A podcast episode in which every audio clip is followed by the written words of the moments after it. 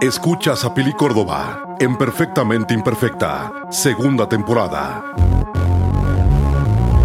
Ay, bienvenidos a la temporada 2. Estoy tan, tan feliz y le llamo temporada 2 porque obviamente desde principios de junio que no les subo ningún episodio de podcast. Entonces, tomémoslo como vacaciones de verano y empecemos con temporada 2 de Perfectamente Imperfecta. Bienvenidos. He tomado la decisión eh, después de pensar mucho, que a pesar de que este podcast nació con la intención de hablarle a todas las mujeres, yo creo que también los hombres necesitan saber que pueden ser perfectamente imperfectos y no son dueños de la verdad absoluta.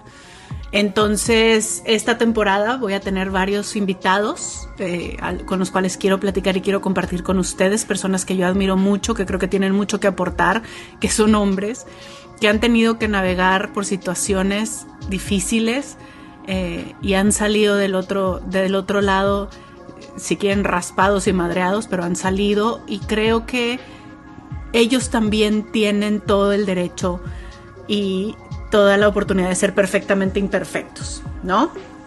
Pero bueno, déjenme les platico que durante este verano o estas vacaciones que están a punto de terminar acá en Estados Unidos, porque los niños ya entran a clases en, un par de semanas, ha sido un verano de muchas cosas, de muchos cambios, de muchos ajustes para mí, eh, de, de darme cuenta de muchas cosas que yo pensé que obviamente ya no, ya no tenía porque no las había estado desarrollando y sin darme cuenta estaba yo totalmente equivocada.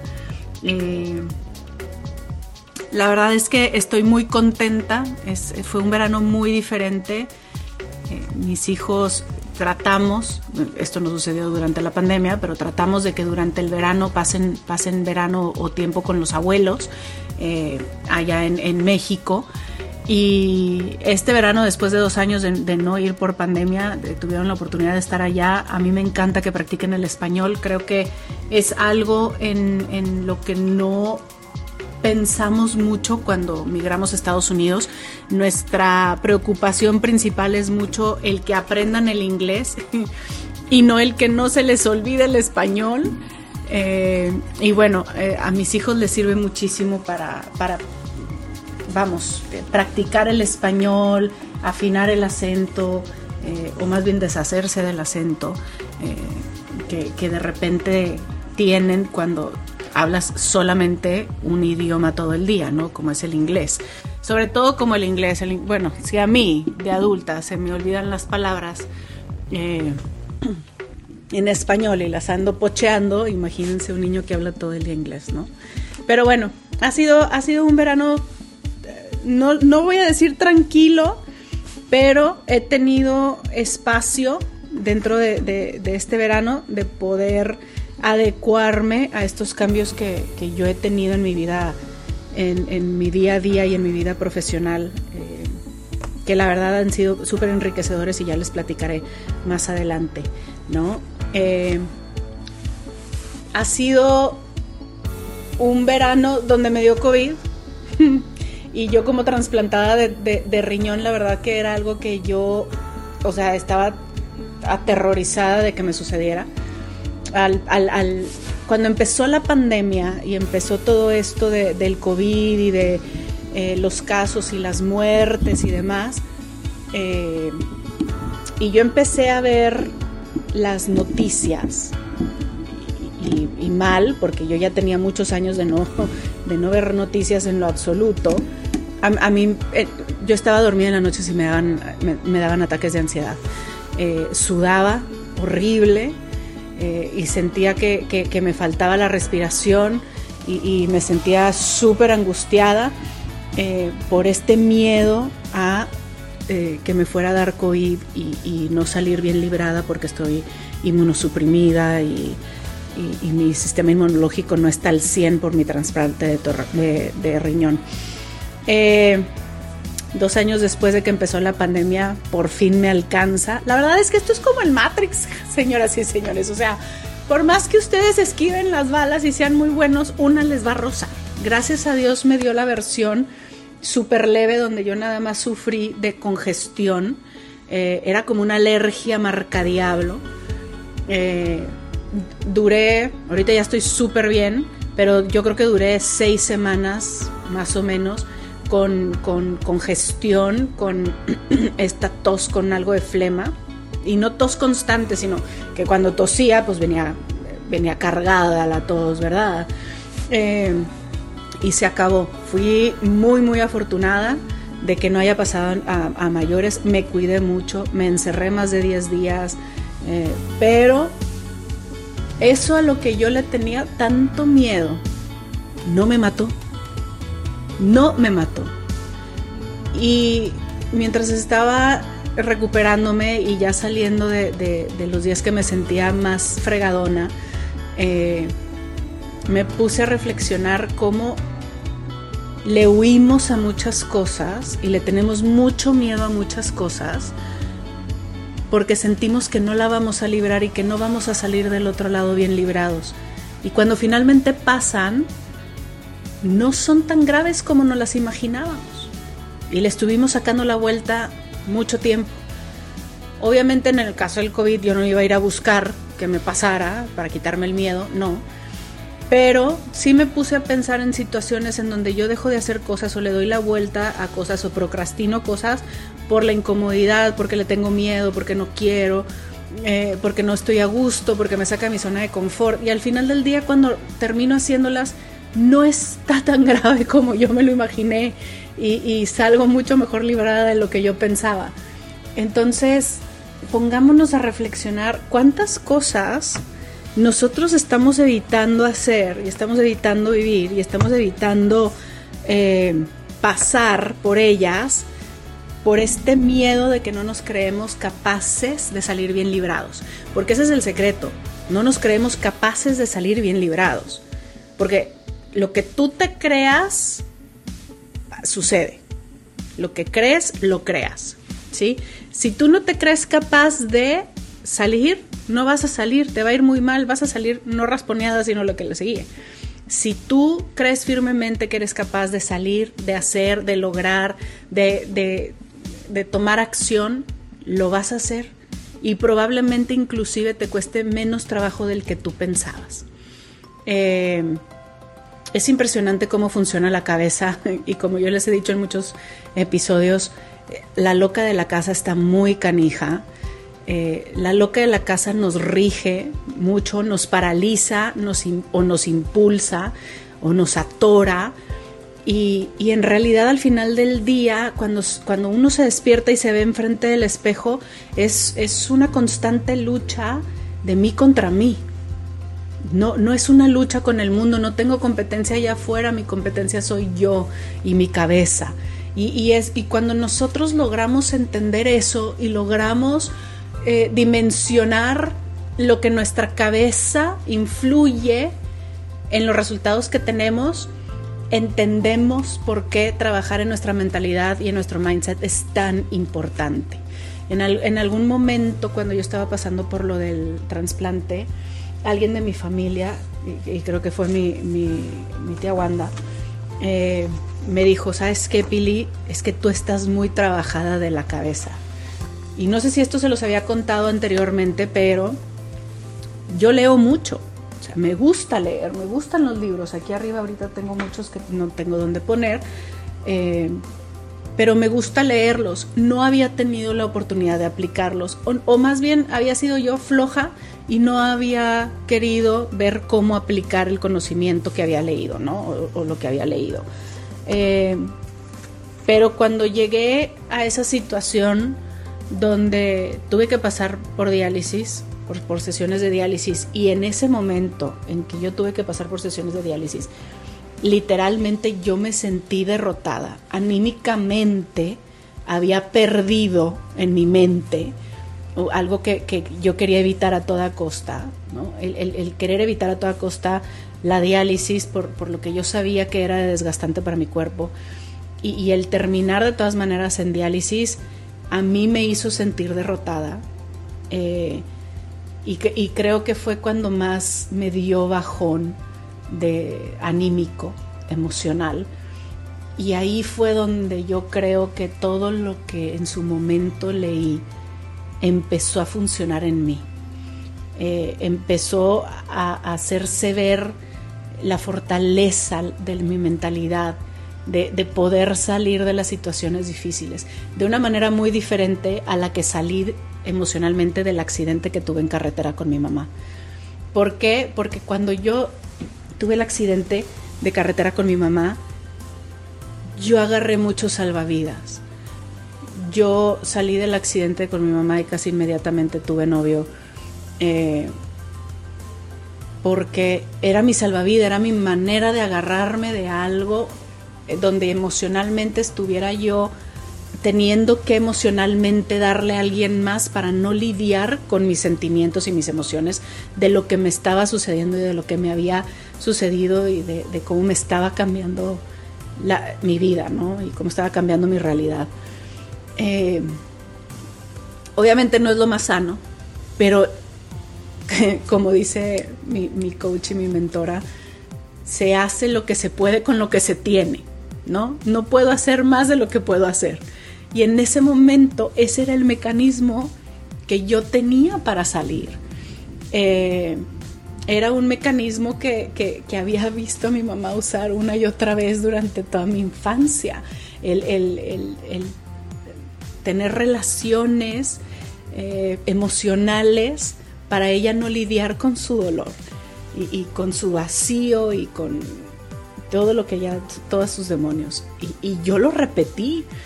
Y en aquel entonces no me di cuenta, y, esta es la primera vez que lo digo en voz alta y mi familia que me escucha este, va a decir, sí, sí, sí es cierto, sí lo repetiste, Pili.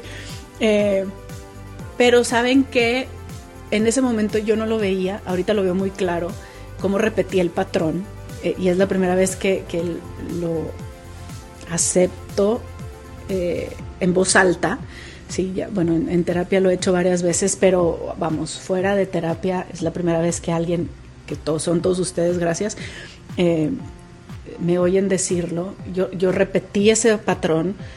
Gracias a Dios me dio la iluminación de poder empezar mi camino en, en, las terapias donde yo pude darme cuenta de eso y, e ir corrigiendo yo siento, y esto es algo que he estado reflexionando mucho con, mi esposo este, este, este verano, yo siento que el día de hoy emocionalmente soy la versión más completa y más entera de mí misma que yo personalmente he conocido en toda mi vida.